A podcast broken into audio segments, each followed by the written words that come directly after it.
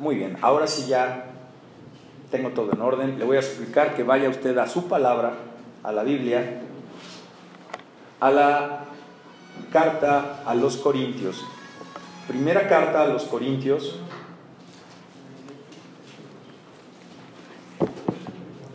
Capítulo 15, por favor.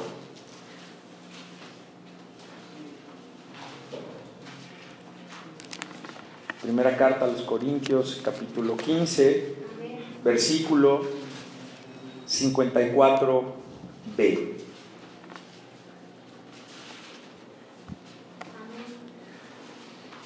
Le voy a suplicar a, mis hermanos, todavía no lo vamos a leer, así que eh, si gusta tomar asiento, yo le aviso cuando leamos.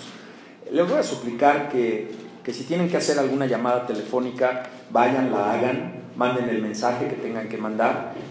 Y si ya acabaron de sus asuntos celulares, póngalo no en modo, en, modo silencio, apáguelo, porque ahorita va a conectarse con una frecuencia divina. Ya no, ya, ya estuvo, ya llegó aquí. Ya lo que pase va a pasar afuera de esa puerta. Está usted dentro del Nuevo Jerusalén, ¿verdad, hermano?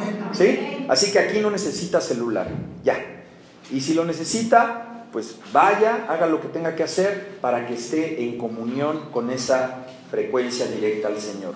¿Por qué este es un servicio de victoria? Porque la segunda muerte, la segunda muerte fue vencida. Hermano pastor, ¿cuál fue la primera muerte?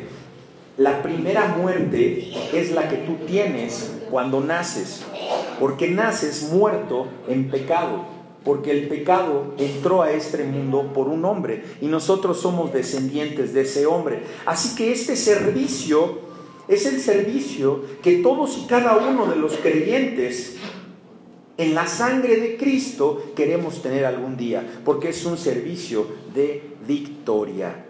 ¿Y a qué venció? ¿A qué venció? A la segunda muerte. Y esa segunda muerte no es en la tumba, no es en el crematorio, es en el lago de fuego, por la vida, por la eternidad, perdóname.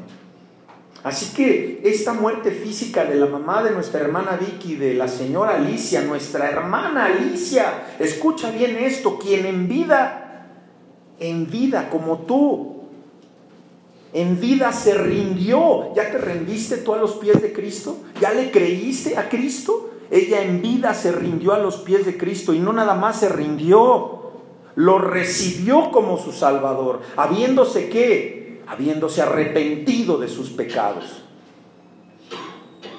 Y podría decir uno, es que es más fácil ya para una viejita arrepentirse de sus pecados, porque al fin que ya ni podía pararse de su silla de ruedas, Qué comentario tan absurdo acabas de decir. Qué absurdo es eso. Lo que pasa es que quieres seguir cubriendo tu pecado. No, no fue fácil porque su vida no fue fácil sin Cristo en su corazón hasta los 80 años que recibió a Cristo. Gloria a Dios que tú ya lo recibiste. Gloria a Dios que tú ya tienes esa promesa en tu corazón. Solo tienes que desarrollarla con el poder del Espíritu Santo. Él es el que te va a transformar. Nuestra hermana Alicia recibió a Cristo en su corazón. Nuestra hermana Alicia se rindió a los pecados que cometió durante el tiempo que ella estuvo en esta vida ¿Por qué lo, por qué lo afirmo? Porque ella se lo dijo a su hija Vicky. Así que tenemos una testigo, tenemos un testimonio que dijo, sí, pastor, mi madre se arrepintió y recibió a Cristo.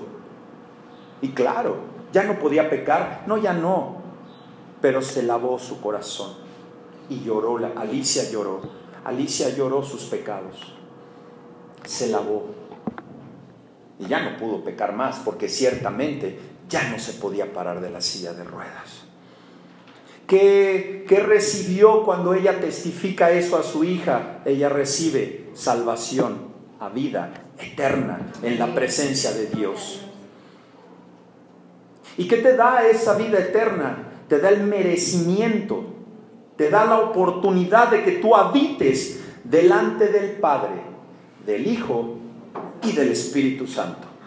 Vamos a la lectura de la primera carta a los Corintios, capítulo 15, versículo 24b. 54, perdón. Y dice la palabra de Dios, sorbida, perdóname, y a, perdón, sorbida, se dice sorbida, de sorber, de, como cuando sorbes a través de un, de un popote. Sorbida es la muerte en victoria, de ahí viene el nombre de nuestro servicio, es un servicio de victoria. Sorbida es la muerte en victoria. ¿Dónde está, oh muerte, tu aguijón? ¿Dónde, oh sepulcro, tu victoria? Ya que el aguijón de la muerte es el pecado y el poder del pecado la ley. Mas gracias sean dadas a Dios, que nos ha dado la victoria por medio de nuestro Señor Jesucristo. Así que, hermanos míos amados, estad firmes y constantes, creciendo en la obra del Señor, siempre sabiendo que vuestro trabajo en el Señor no es vano. Sorbida es la muerte en victoria, dice la palabra. O sea que tu muerte a este mundo, para que le empieces a perder el miedo a la muerte, para que la enfrentes ¿Con dolor? Sí, con dolor. ¿Con angustia? Puede ser, un poquito, porque el Espíritu Santo te puede fortalecer. Pero es chupada, es así como cuando te tomas un licuado de mamey, te lo tomas, es sorbida, es, es en victoria, es una victoria tu muerte. Te lo está diciendo un motivador profesional, no, te lo está diciendo Dios en su palabra. La muerte es tomada, es chupada. ¿En qué? En victoria, hermano. ¿Dónde está la muerte? Oh, ¿dónde está tu victoria? Sepulcro, tumba horrible, tumba pestosa por dentro. Claro, con un enorme este, eh, construccioncita que le hacen ahí en el panteón y que le ponen mármol y que le ponen sus cositas y le ponen su techo y le ponen sus... para que no se moje la tumba tumba pestosa por dentro y blanqueada por fuera. ¿Dónde está tu victoria, sepulcro? ¿Dónde está? En ningún lado, hermano. No hay victoria en ese sepulcro. La victoria es en Cristo Jesús. La victoria es en la obra que hizo Jesucristo en esa cruz. Suficiente para que tú tengas el perdón de tus pecados. La muerte de Cristo es suficiente no esperes riqueza, no esperes sanidad, no esperes prosperidad, espera la vida eterna en Cristo Jesús. Y lo demás vendrá por añadidura.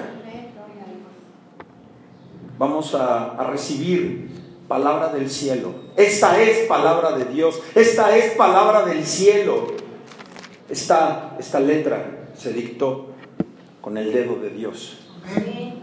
Es poderosa esta palabra. Te va a transformar. Te va a instruir. Te va a capacitar. Te va a quitar lo aletargado. Te va a quitar lo zombie.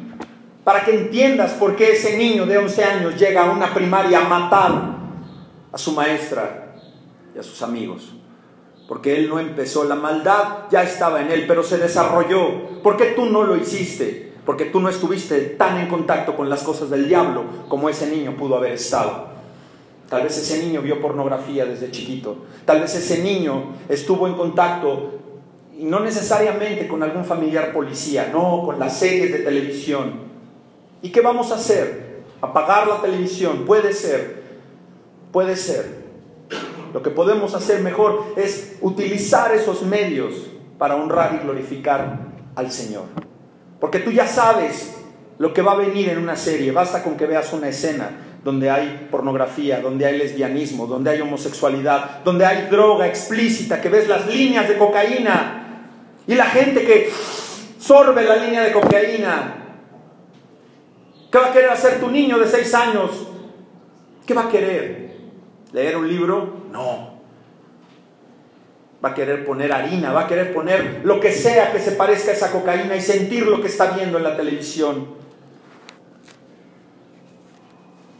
esta palabra que nosotros recibimos, hermanos, recíbala recíbala como una pomada. Yo lo he dicho muchas veces y lo repetimos, Leopoldo y yo, sea un bálsamo. ¿No entiende lo que es un bálsamo? Creo que los que somos de antes, antes había el bálsamo. Íbamos a la, farmacia, nos mandaban nuestra abuelita a la París o a la Fénix a que te hicieran una pomada. Y, todo en, nuestros años, todo lo curaban con alcanfor. Y nomás te adormecía y el dolor no te lo quitaba y después las chanclas que te daba tu madre para que se te quitara, y ahí sí se te quitaba. Bálsamo. La palabra de Dios es un bálsamo, es una pomada, jóvenes. Es una pomada que sacas del tubito y te la untas en la quemada. Y en la casa y la oficina, tenga usted vitacilina, decía el comercial. Pues tenga usted su vitacilina divina tenga usted este mensaje a la mano para untárselo donde más le duela, para sanar esas heridas, para sanar ese corazón lastimado que fue abusado, que fue rechazado desde el vientre mismo de tu madre, desde ahí te decían, maldita horror, que no nazcas, maldito. Ya naciste. Échate pomada. Te va a sanar. Te va a curar. Al fin que naciste muerto, vivo pero muerto. ¿Por qué? En pecado.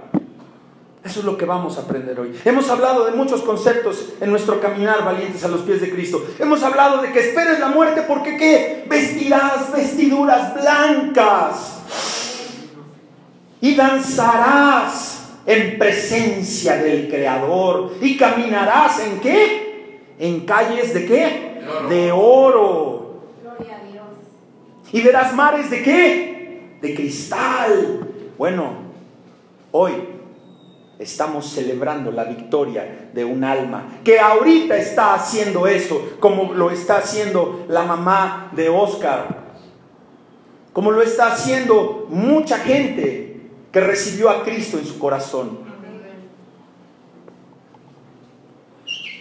Este, sal, este bálsamo sanador, úntelo en su corazón su corazón, si está dolido, que esta mañana encuentre esa pomada, ese bálsamo. ¿En dónde? Aquí, aquí, en este templo. En este que ahorita es un templo de adoración. Esta es una casa de oración. Este es un templo santificado para la honra y gloria del Padre.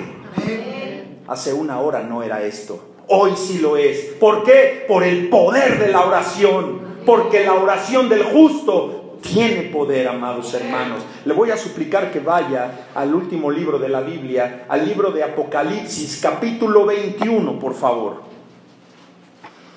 Y vamos a ir estudiando la palabra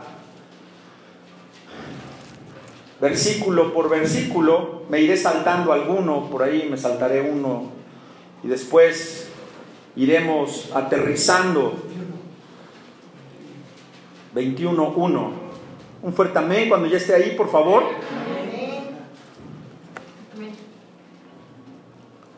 Así que, esta palabra, ¿cómo la va a recibir, hermano? ¿Cómo la va a recibir? ¿Como un qué? Un bálsamo, como una pomada. Y hoy, en especial, me da mucho gusto y gracias a que vamos a predicar este mensaje, vamos a poner a la luz de la palabra todos esos conceptos que tanto hemos dicho en la iglesia, Leopoldo que vas a caminar sobre una calle de oro, que verás un mar de cristal, que vas a vestir vestiduras blancas de lino fino, que te vas a gozar, que vamos a lavar, aquí lo vas a ver. Y asegúrate de tener tu marcador para que marques tu Biblia. Dice la palabra de Dios en el capítulo 1. Vi un cielo y una tierra nueva. Porque el, el que dice ahí, hermano? Ojo, ¿eh? ¿Dónde decimos que mora nuestro Señor? En el tercer cielo. Aquí ya empieza la enseñanza. Dice, vi un cielo nuevo y una tierra nueva porque el primer cielo y la primera tierra pasaron y el mar ya no existía más. Aquí Juan, Juan es el que está narrando el libro del Apocalipsis. Juan fue arrebatado para que el Señor le permitiera ver todo lo que él escribió. Y aquí te está diciendo que él cuando iba para arriba vio un cielo nuevo, una tierra nueva. Estamos hablando de que el primer cielo, ¿cuál es? El que ves aquí arriba, el cielo azul. El, vamos a ver, eh, Génesis 8.2. Vamos a irnos a Génesis 8.2. Eso me encanta. Vamos a ver qué dice Génesis 8.2.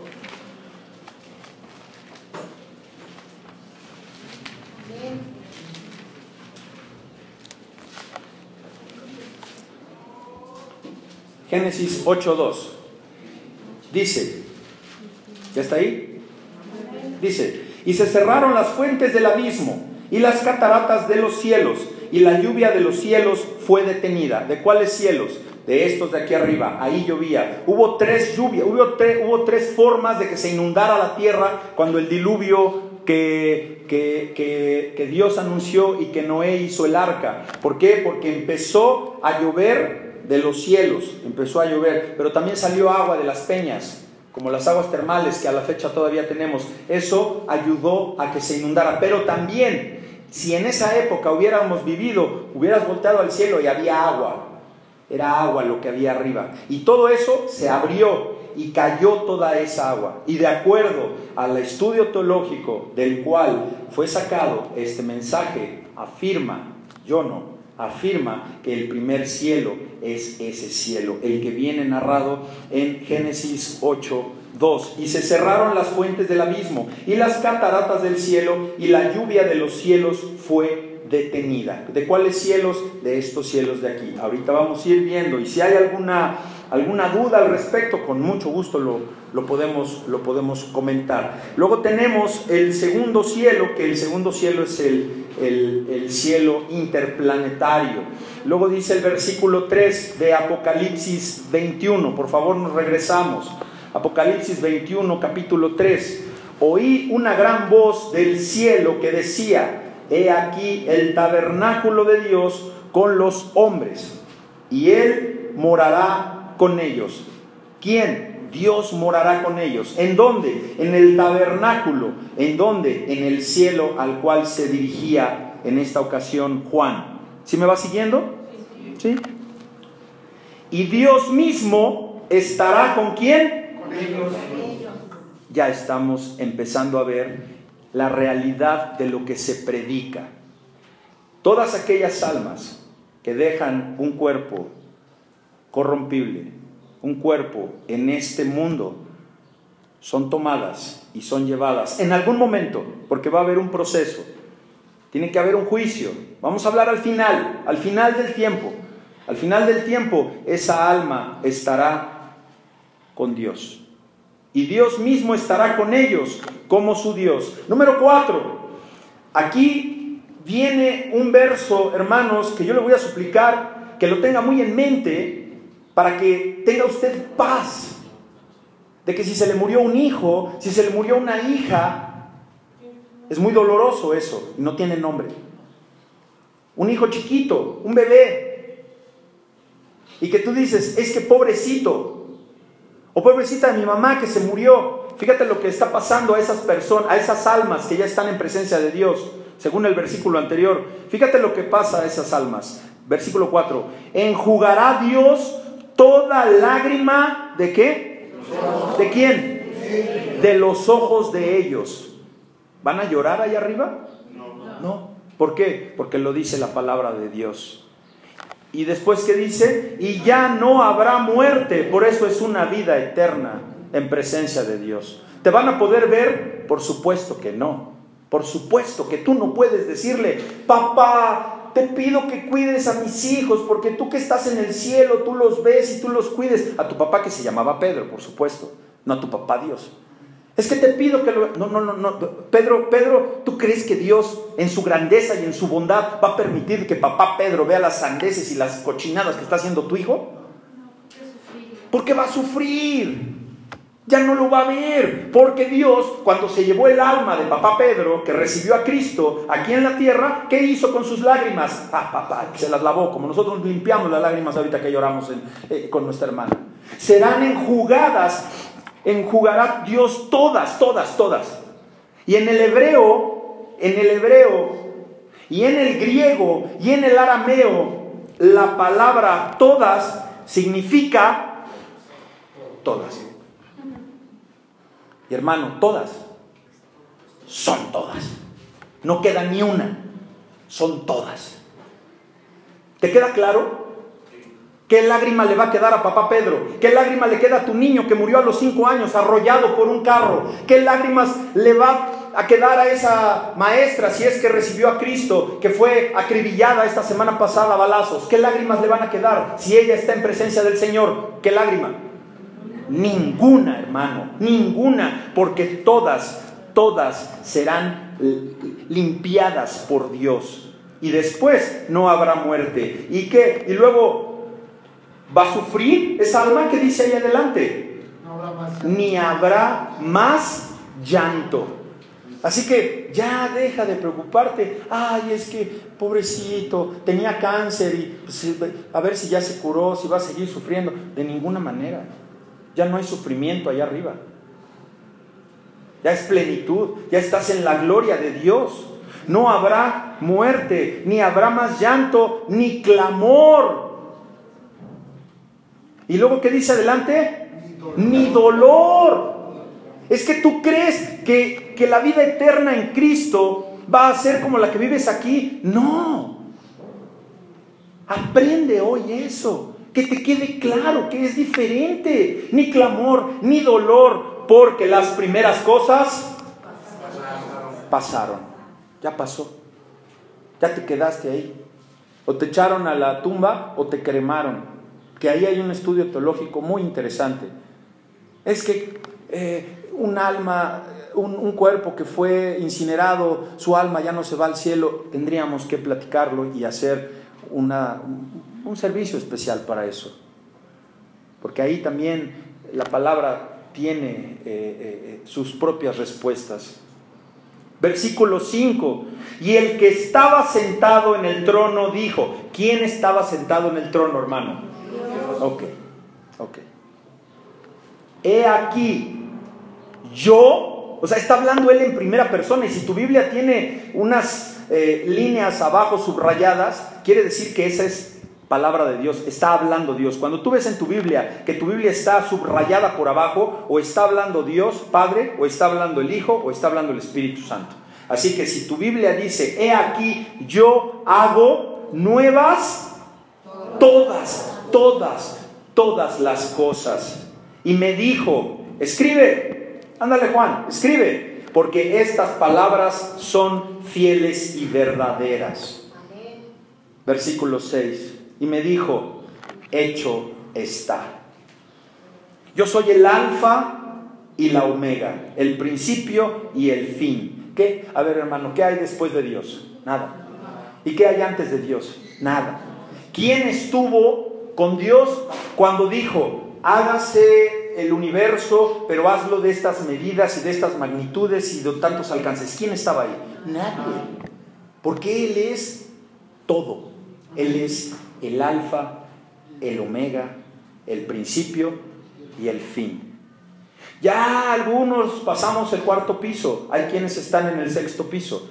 Y los jóvenes que no entienden ese, eh, ese decir es los que tenemos de 40, 50, 60 años.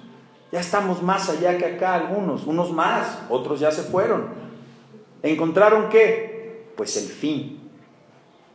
Pero el fin de esta tierra es el principio en la vida eterna, donde vas a volverte al versículo 4. Ese versículo 4 subráyalo y cópialo y póntelo al lado de tu buró, porque te va a decir que cuando tú veas que alguien de tu familia se muere y recibió a Cristo en su corazón, Dios le va a limpiar las lágrimas ya no va a haber dolor, ya no va a llorar, ya no va a dolerse, ya no va a, llorar, ya no va a clamar, porque esas cosas ya pasaron en su vida. Nueva criatura es cuando tú recibes a Cristo, porque somos adoptados. Es ahí. Ya cuando nos vamos, ya nomás es la victoria de haber vencido a la muerte, pero ya fuimos hechos nuevas criaturas.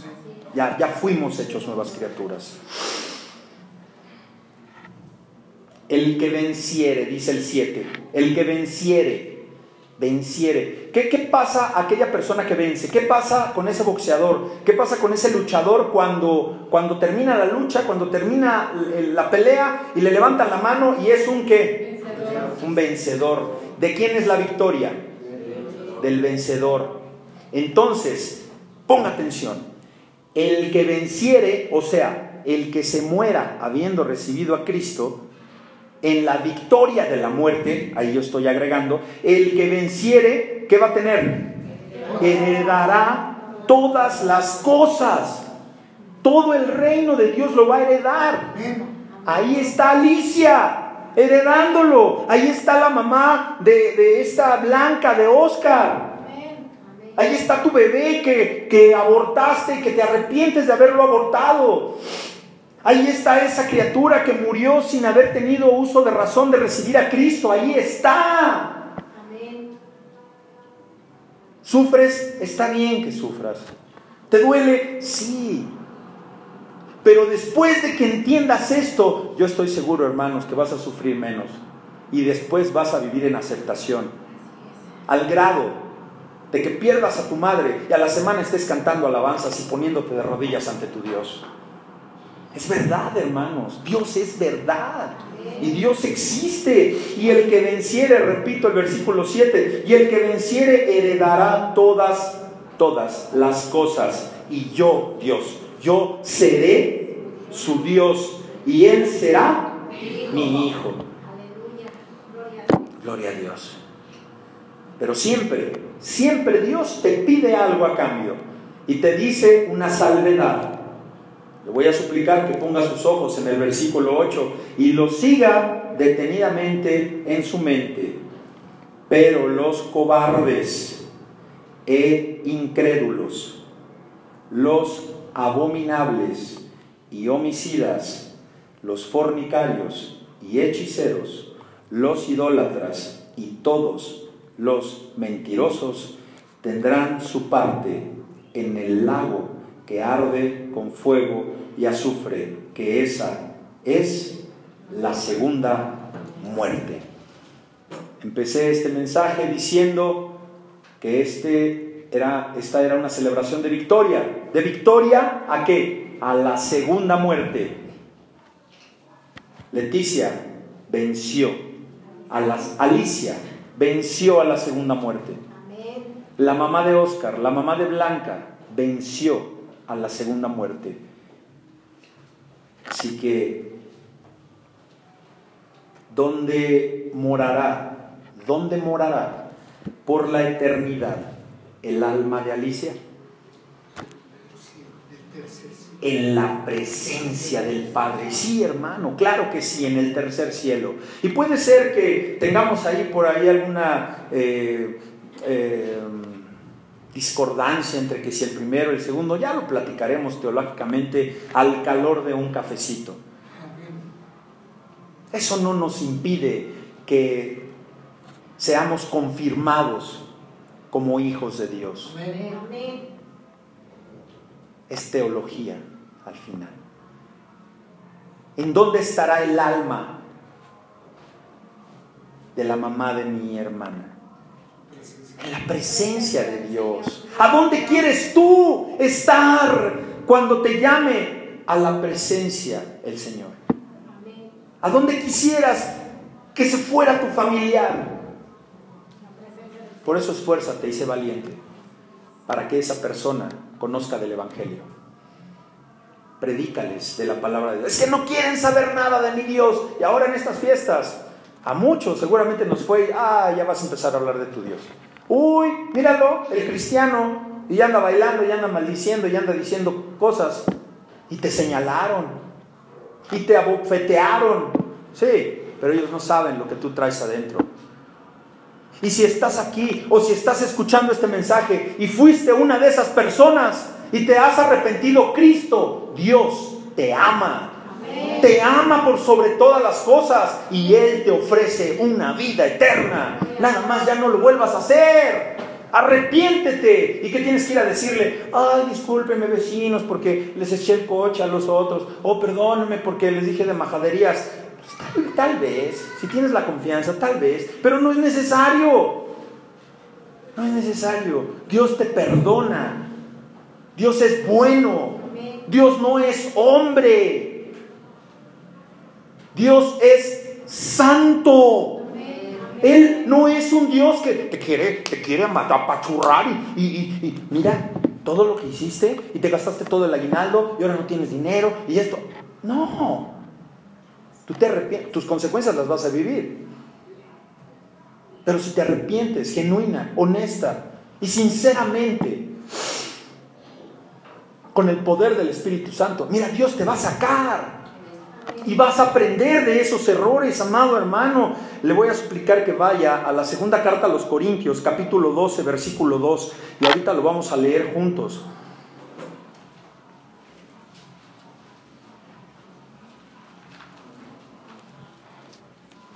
Un amén cuando esté ahí, por favor. Primera. Ah, no que. Sí. Segunda. Segunda carta a los Corintios 12, 2.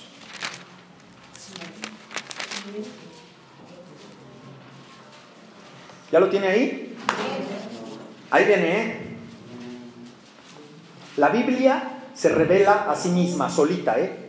Por eso, cuando nosotros estemos dando un mensaje y que usted tenga duda de lo que se está hablando aquí, pregunte.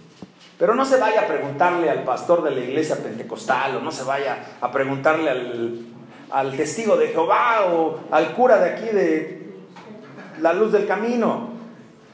No, vaya con ese mismo pastor. Le voy a decir rápidamente algo que me sucedió allá en el instituto, en el seminario. Un maestro, gran teólogo, afirmaba que a, Pablo lo había tirado eh, una luz que, lo, que lo cegó en el camino a Damasco y que lo había, lo había tirado del caballo.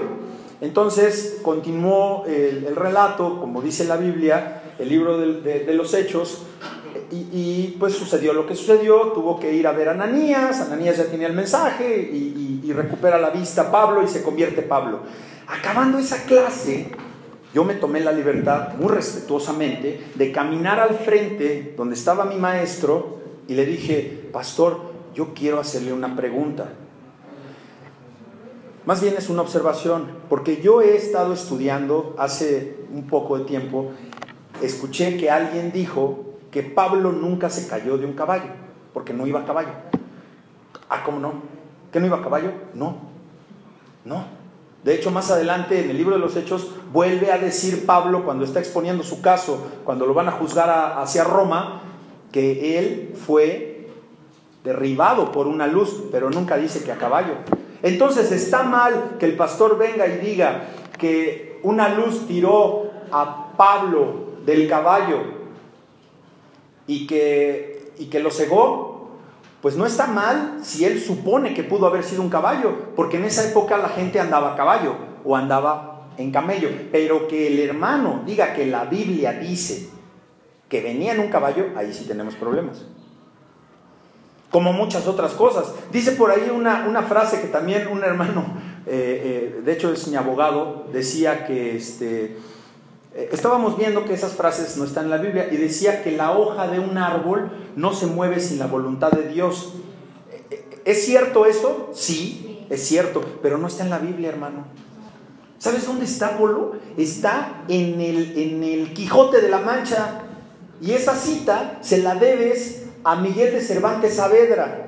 ¿Es verdad? Sí, sí es verdad, porque una hoja, ni tú ni nada se mueve si no es por la voluntad de Dios. Pero que venga alguien y diga es que la palabra de Dios dice que una hoja de un árbol se mueve por la, por la voluntad de Dios, pues espérame hermano, ahí sí no. Pero en amor puedes acercarte y decir, ¿sabe qué? Como yo le dije a mi, a mi maestro, y después, como yo me sentaba adelante y alguien dijo que, que yo era licenciado, todos los ejemplos de licenciados me ponía a mí.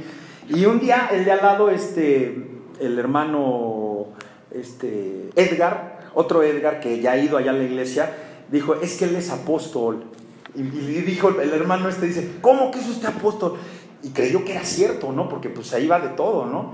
Creía que pues era, ¿de verdad usted es apóstol? Y le digo, pues la verdad sí, hermano. y dice, no me diga. Y mire, ¿sabe qué? Hasta le voy a profetizar. No, no es cierto, no, ya yo quiero cotorreo. Entonces ahora, cada vez que veo, y resulta que es uno de los directores de ahí donde estudiamos. Entonces es, es bonita esa relación entre los hermanos, ¿no?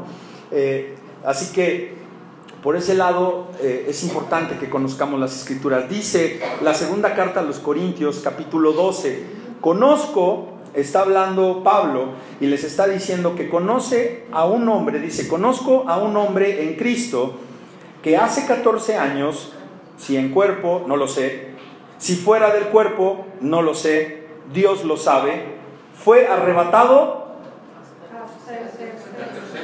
hasta el tercer cielo. Así que, ¿a dónde mora el Señor? En el tercer cielo. ¿Por qué? Por boca de Pablo. Así que nunca se supo de qué hermano estábamos hablando. Yo pensé que se trataba de, Esteban, pero no fue por, por las fechas, no concuerdan los 14 años de cuando se escribió esta palabra. En Primera de Reyes, no vaya para allá, yo se lo leo, pero si quiere anótelo. En Primera de Reyes, capítulo 8, versículo 30, yo se lo leo, dice, oye pues la oración de tu siervo y de tu pueblo Israel le está hablando a Dios. Y dice, cuando oren en este lugar, también tú, o sea, le dice a Dios, también tú lo oirás en el lugar de tu morada, en los cielos. Y ahí sí, hermanos, seriamente, el hebreo habla de ese tercer cielo, porque dice la palabra misma como la que fue utilizada en el capítulo 12 de la segunda carta a los Corintios. Dice, lo oirás en el lugar de tu morada, en los cielos. Y dice ahí la palabra, y en los cielos escuchas y perdonas. Dice, escucha y perdona. Así que todas nuestras oraciones, lo que nosotros hacemos aquí en este mundo, en este planeta, va a llegar en oración. Mientras no tengas eh, estorbos para que llegue tu oración y tu oración es contestada, ¿cómo? En perdón. Porque Dios primero la escucha. También hemos afirmado en alguna ocasión, hermanos, en esta iglesia, que una vez que veamos de frente al Señor, caminaremos como lo está haciendo Alicia en este momento sobre calles de oro. Váyase por favor nuevamente al libro de Apocalipsis, al capítulo 21, por favor hermanos. Capítulo 21 de Apocalipsis, versículo 21, parte B, parte B. Bueno, el, el capítulo 21, versículo 21. ¿Ya está ahí, hermano? Amén. Dice la palabra de Dios. Y la calle, está hablando Juan nuevamente de la morada de Dios, está hablando Juan y dice, y la calle de la ciudad era... ¿Qué dice ahí, hermano? De oro puro, transparente como el vidrio. Y hablábamos también, hermanos, aquí, váyase por favor al capítulo 15 de Apocalipsis, porque también hemos dicho que vamos a caminar y vamos a ver un mar de cristal y que cantaremos alabanzas al Creador, ¿verdad? Eso decimos y eso afirmamos. Bueno, pues vamos a ver dónde está en la Biblia para poder afirmar tal cosa. Capítulo 15, versículo 2 y 3. Y vi también como un mar de vidrio mezclado con fuego. Y a los que habían alcanzado, ¿qué hermano? ¿Qué alcanzó Alicia? ¿Qué vas a alcanzar tú cuando te mueras en Cristo? Amén. Habían alcanzado la victoria sobre la bestia y su imagen y su marca y el número de su nombre y en pie sobre el mar de vidrio con las arpas de Dios ¿Qué va a hacer con las arpas? ¿Va a estar cargándolas o qué va a estar? ¿Para qué son las arpas? Para cantar, para alegrarte. Hasta músico vas a salir. Aunque seas medio músico aquí, eso ya es otra cosa. Vamos a cantar, hermanos, nos vamos a gozar. Versículo tercero, y cantan en el y cantan el cántico de Moisés siervo de Dios, y el cántico del Cordero diciendo, grandes y maravillosas son tus obras, Señor Dios Todopoderoso, justo y verdaderos son tus caminos, Rey de reyes, Señor de señores, Jehová de los ejércitos, alabado sea tu nombre. Y finalmente hemos también asegurado que vas a vestir vestiduras blancas. Vaya por favor Apocalipsis 3. Apocalipsis capítulo 3, versículo 5, por favor. ¿Ya está ahí? Y nuevamente, a una sola voz, hermanos. Vamos a leerlo. Una, dos, tres. Será vestido de vestiduras blancas y no borraré su nombre del libro de la vida, y confesaré su nombre delante de mi Padre, y será delante de sus ángeles. Amén y amén. ¿Quién? El que venciere. ¿Qué hizo Alicia? ¿Qué hizo el alma de Alicia? Venció. ¿Y cómo está vestida ahorita? De vestiduras blancas. ¿Cómo vas a vestir tú cuando te vayas a la presencia del Señor? Tendrás un cuerpo espiritual, tendrás un cuerpo renovado. La palabra cuerpo, cuando habla la escritura, habla de un cuerpo neumático, de un cuerpo transformado. Solamente hay dos cuerpos, el cuerpo espiritual y el cuerpo físico. El cuerpo que a veces Está tan, está, está tan avanzado el estado de putrefacción de una persona que ya no pueden hacerle un funeral de dos o tres días. Ya tienen que enterrarlo. Pero ese cuerpo ya no tiene el alma si es que aceptó a Cristo. ¿Tú aceptaste a Cristo? ¿Tienes la verdad en tu corazón? ¿Vive Jesús en ti? Serás vestido de vestiduras blancas. ¿Por qué? Porque lo dice la santa palabra de Dios. Y no borraré su nombre del libro de la vida. Ahí, hermanos, podríamos abundar en unos mensajes hermosos de esperanza, porque cuando tú naciste, más bien cuando tú fuiste engendrada en el vientre de tu madre, Dios sopló aliento de vida. Y en el libro de la vida todo fue escrito. ¿Qué va a pasar contigo mañana? ¿Qué va a pasar con tus hijos? ¿Qué va a pasar con tus nietos? Te van a cortar la pierna, te van a cortar la mano, te va a dar cáncer, te va a dar diabetes. Eso ya está escrito. Que te importe poco eso. Porque tú te vas a ir a la presencia de Dios a vestir vestiduras blancas, a pisar en calles de oro, a ver un mar de cristal y hasta la arpa vas a tocar. Gloria a Dios, hermanos. Concluimos, hermanos, sabiendo a dónde vamos y si tú ya sabes ahorita, yo le pregunto, amada iglesia, valientes a los pies de Cristo, yo te pregunto, iglesia, si tú ya sabes a dónde vas, ¿vas a estar angustiado? No. ¿Vas a estar pensando, ¿y, qué me va a pasar? ¿Qué va a pasar con los míos? ¿Te vas a angustiar? ¿Te vas a preocupar? Ahora ese no, pásalo a tu corazón. Pásalo a tu corazón para que pongas en, tu corazón la palabra de Dios, que te transforme y que de verdad, que sirva de testimonio su presencia hoy aquí, Vicky, de la paz de Dios en una persona que acaba de morir a su madre, a su amiga, a su compañera, a su cómplice usted sabe que está en el mejor lugar que pudiera estar por la eternidad. Vas a tenerle miedo, hermano, que estás escuchando este mensaje, que estás aquí presente. Te pregunto, vas a tenerle miedo a esa muerte terrenal. Inevitablemente te va a llegar, ¿eh? Te va a llegar algún día. ¿Vas a vivir con miedo a la muerte? Después de escuchar esto, Después de leer la palabra de Dios, ¿no tienes esperanza ya ahora? ¿No tienes un aliciente? ¿No te da unas ganas de salir adelante y decir, crean en el Hijo de Dios? Porque se están perdiendo de algo maravilloso. Estate en paz, hermano. Estate en paz en espera de encontrarte con Dios. ¿En dónde? En su morada, donde vive Dios, donde habita, donde manda, donde Él despacha, donde está sentado en su gran trono.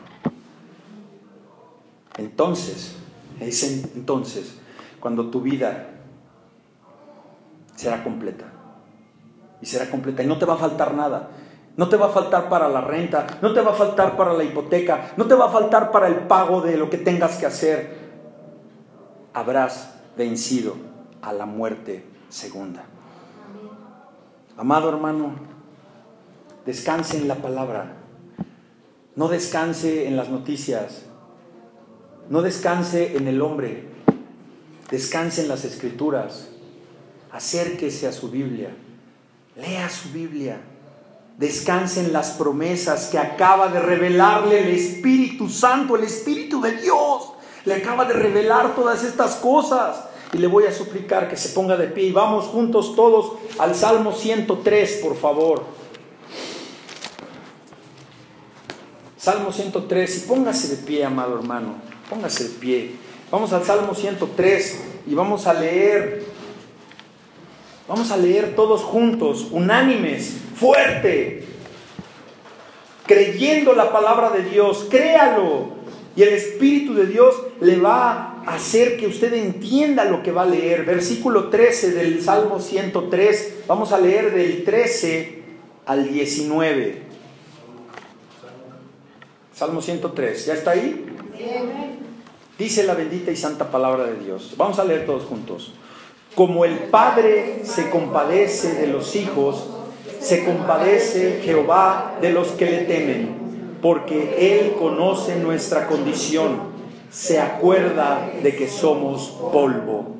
El hombre, como la hierba con sus días, florece como la flor del campo, que pasó del viento por ella y pereció, y su lugar no la conocerá más más la misericordia de Jehová es desde la eternidad y hasta la eternidad sobre los que le temen, y su justicia sobre los hijos de los hijos, sobre los que guardan su pacto y los que se acuerdan de sus mandamientos para ponerlos por obra. Jehová estableció en los cielos su trono y su reino domina sobre todos. Oremos, hermanos. Padre bueno, por cuanto te plació a ti, Señor, Dios Todopoderoso, en tu sabia providencia, separar de este mundo el alma de tu hija Alicia. Nosotros, Señor, a la luz de tu palabra, encomendamos su cuerpo a la tierra, tierra a la tierra, ceniza a la ceniza polvo al polvo, con la esperanza segura y cierta de, cierta de la resurrección a la vida eterna de todos los que han dormido en Cristo Jesús. Y le dijo Jesús, yo soy la resurrección y la vida. El que cree en mí, aunque esté muerto, vivirá. Desnudo salí del vientre de mi madre y desnudo volveré allá. Jehová dijo, perdón. Jehová dio y Jehová quitó. Sea el nombre de Jehová bendito. Y el polvo vuelva a la tierra como era, y el Espíritu de Dios vuelva a Dios que lo dio. Amén, amén y amén. Gloria a Dios. Gracias Señor. Gracias Señor. Gracias Padre bueno por esta palabra. Gracias porque tú eres bueno y a la luz de tu palabra tú nos muestras lo que tú quieres que nosotros entendamos. Descanse en paz. Amén. Le voy a suplicar, hermano, que ahí puesto en pie, eh, me puede apagar la luz de ahí atrás, hermanita.